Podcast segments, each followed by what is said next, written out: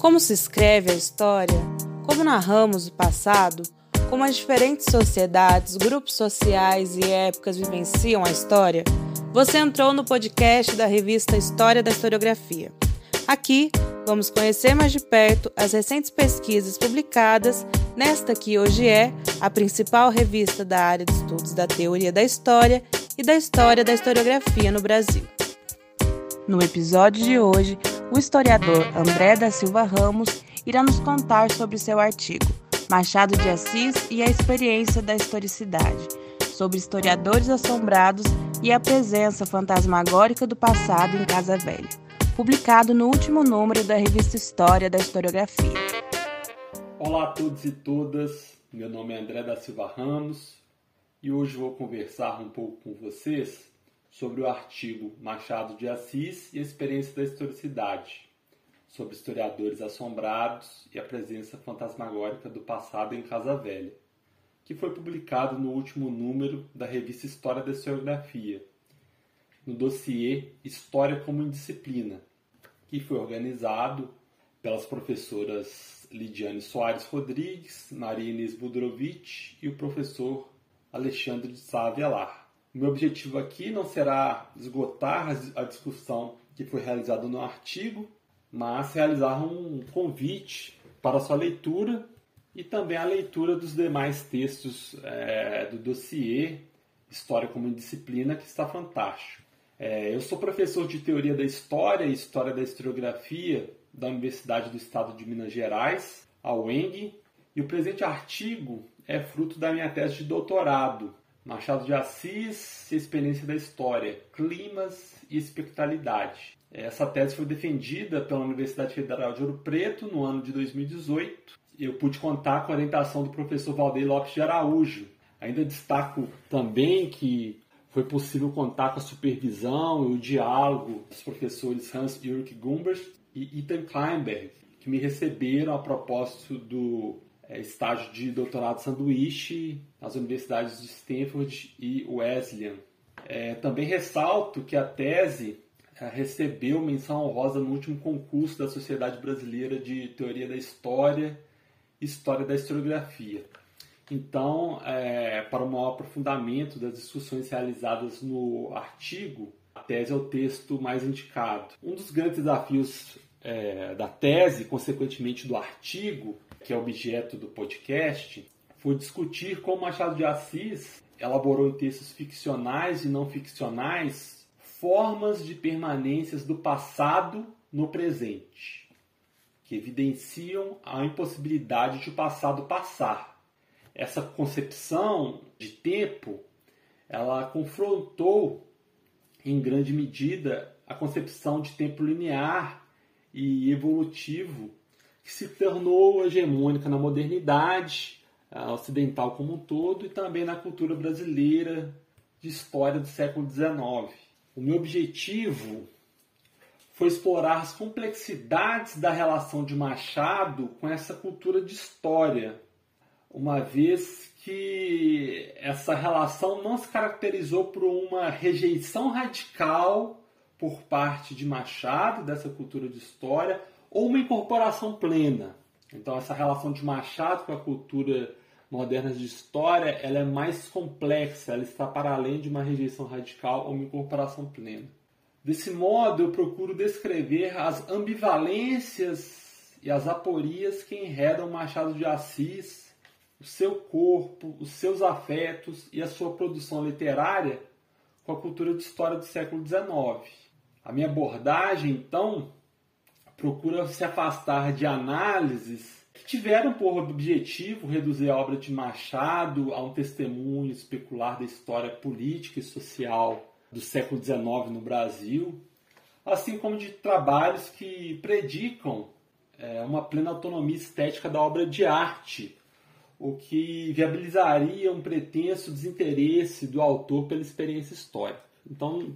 é, é possível identificar os vários autores que operam né, em uma dessas duas possibilidades, né, intensificando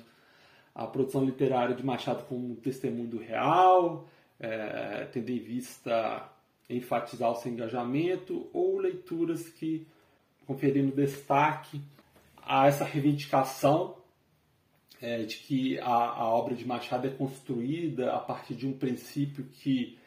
predica a autonomia estética da obra de arte que uh, justificaria um pretenso desinteresse do autor pela história, pelas questões políticas do, do seu tempo. É, então procurei me afastar dessas duas perspectivas, é claro que também incorporando muitas das questões, muitos dos aspectos é, desenvolvidos a partir né, dos diversos trabalhos da fortuna crítica da obra de Machado de Assis, que é muito ampla. Mas ao procurar me afastar desses dois extremos, eu tive por intenção explorar as múltiplas complexidades espectrais que enredam a experiência histórica e o literário. Especialmente nesse artigo, que faz parte do último capítulo da tese, eu procurei demonstrar como no conto Casa Velha, Machado evidencia ter um amplo conhecimento sobre a cultura de história do século XIX, inclusive a respeito das produções caras à historiografia disciplinar em escala global, para construir um enredo no qual a própria impossibilidade de o passado passar impede o historiador de escrever história planejada. Nesse sentido, exploro como essa característica fantasmática do passado evocada no conto de Machado confronta a cultura de história do século XIX. Mas a mesma só é possível de ser elaborada ficcionalmente no conto devido ao enredamento do autor e de seus leitores nessa cultura de história.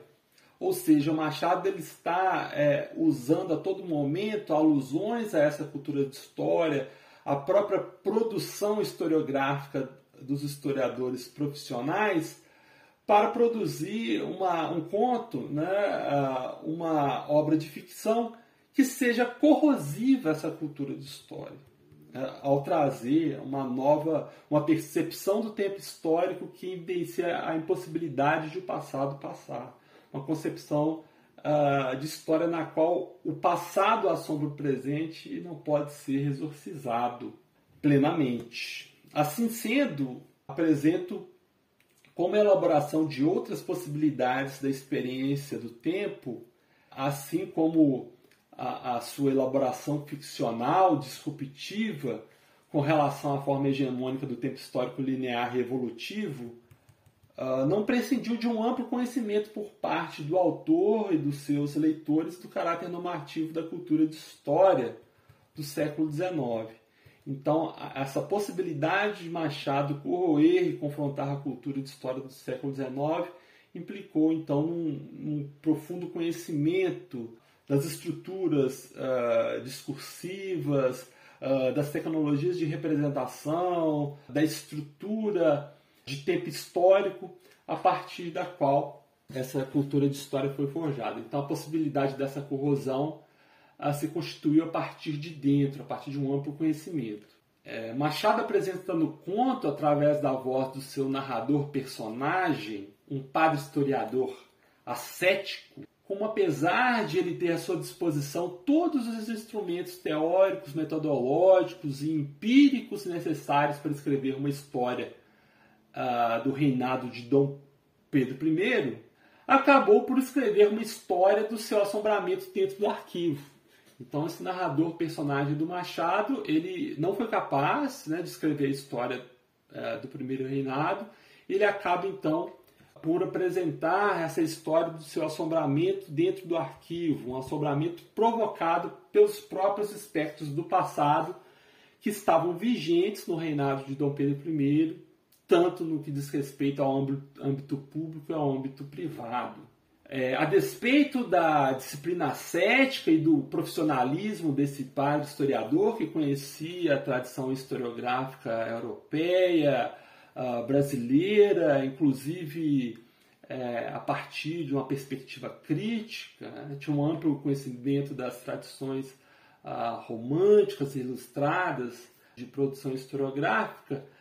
mesmo apesar de todo esse cabedal da sua disciplina cética, do seu profissionalismo, o padre historiador foi impactado de forma radical pelos aspectos do passado que ele buscava exorcizar, tendo em vista seu objetivo último de controlar o passado, né, que era esse uh, reinado de Dom Pedro I, né, é, exorcizar esse passado, tendo em vista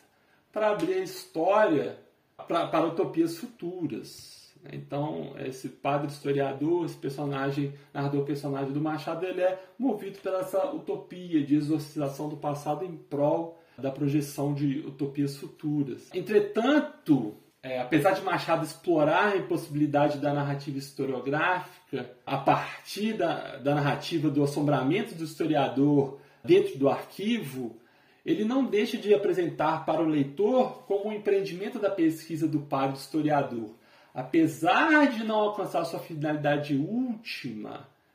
impulsionou a emergência de um novo futuro para a personagem Lalau, que, a despeito da sua vulnerabilidade de classe, foi capaz de projetar um futuro para além dos domínios patriarcais da Casa Velha. Então, é fundamental, de fundamental importância, enfatizar que o Machado, para além de produzir uma narrativa ficcional que é corrosiva essa cultura de história a normativa do século XIX, que predica uma concepção de tempo histórico linear uh, e evolutivo, e evidenciar esse assombramento do historiador, a pesquisa realizada pelo padre historiador,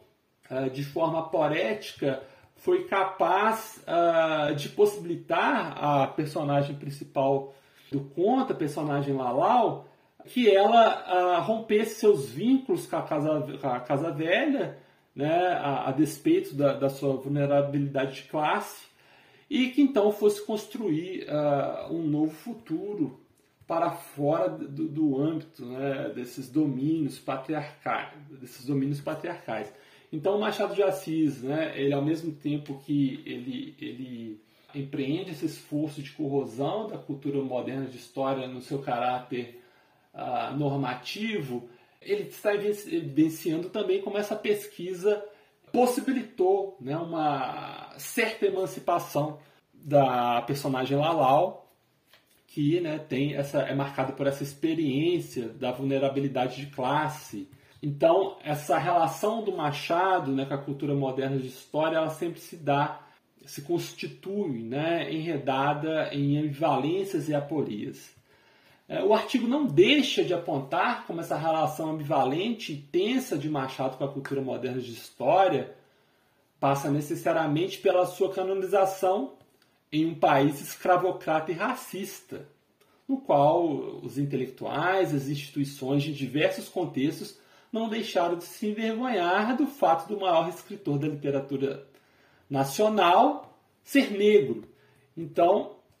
é, o artigo e a tese também, a tese é, também explora isso de forma mais é, intensa, coloca em perspectiva o fato né, do Machado de Assis, uh, que foi o primeiro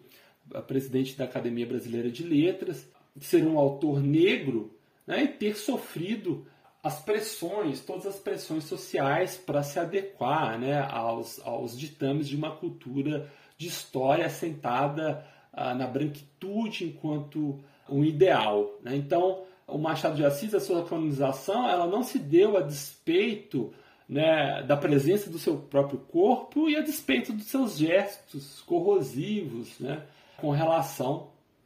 a essa cultura de história. Então é fundamental né, enfatizarmos aqui que essa concepção de história linear e evolutiva que se sedimenta no Brasil,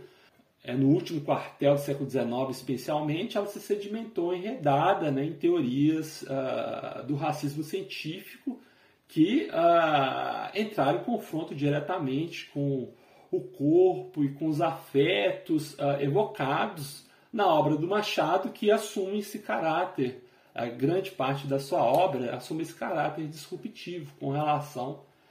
essa concepção de história e temporalidade linear e evolutiva que visa exorcizar o passado, né, domesticar o passado, domesticar os afetos e os corpos em prol né, da realização de utopias futuras né, que passam aí por todo o ideal de branquitude também.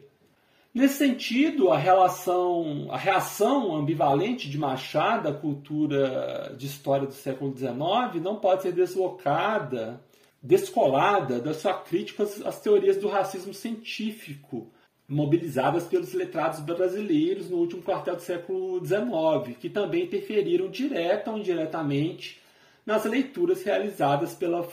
pela sua fortuna crítica em diversos contextos. É imperativo enfatizar que tanto a produção literária de Machado quanto seu corpo, seus afetos foram impactados pelo olhar dos outros em uma cultura de história que pressupunha a branquitude e a domesticação como seu objeto de desejo idealizado. Aprofundo mais essa discussão na tese, certamente, uh, especialmente a partir do livro de Silvio Romero, Machado de Assis, Estudo Comparativo de Literatura Brasileira, publicado em 1897, e dos debates que se intensificaram com a sua recepção, já que esse livro né, tem uma abordagem muito que dialoga muito, né, lê a obra de Machado, e a partir né, dos ideais uh, caros a teorias né, racialistas. Enfim, uh, como meu, meu objetivo aqui no podcast não é esgotar a discussão, eu encerro por aqui uh, e recomendo tanto a leitura do artigo quanto da tese, onde os leitores poderão encontrar as instruções enunciadas de forma mais desenvolvida. Então, deixo aqui um abraço a todos e todas, reforço o grande trabalho que tem sido realizado pela revista História da Historiografia e pela HH Magazine em todo o seu esforço de divulgação do conhecimento histórico das humanidades. E também destaco a qualidade, especificamente a qualidade excepcional desse último dossiê, História como Disciplina, diversos textos excelentes, é, pa, para além né, dos textos, uh, texto de abertura né, das professoras Lidiane Soares Rodrigues, Maria Inês Mudrovich, do professor Alexandre de Savelar, introduz de forma brilhante essa discussão né, da história como disciplina, é, dialogando né, com eventos e e discussões que vêm sendo realizadas no campo da história da historiografia. Né? Destaco o livro uh, dentro, desse, uh, dentro desse tema que foi publicado pelos professores Fernando Nicolazzi, Rodrigo Turim, uh, a, a, esse respeito. E, enfim, está imperdível o número né? e chamo a atenção de todos para essa necessidade de, de nos engajarmos com esses debates que visam expandir os horizontes da historiografia profissional, né, tendo em vista a abertura para a assimilação de novas formas de experiência do tempo, para a incorporação de novos afetos, é, que visam tensionar toda uma concepção uh, de historicidade uh, normativa que se tornou uh, hegemônica. Então, um forte abraço a todos. Esse foi mais um episódio do podcast História da Historiografia, uma iniciativa da revista História da Historiografia e do portal de humanidades HH Magazine. Locução de Vitória Ivo, mestranda pelo Programa de Pós-Graduação em História da Universidade Federal de Ouro Preto, coordenação de Breno Mendes, professor do Departamento de História da Universidade Federal de Goiás e colaboração de Helena Paulo de Almeida, doutoranda pelo Programa de Pós-Graduação em História da Universidade Federal de Ouro Preto. A vinheta de Luciano Rosa. Acompanhe os próximos episódios pelo nosso perfil e redes sociais. Até a próxima!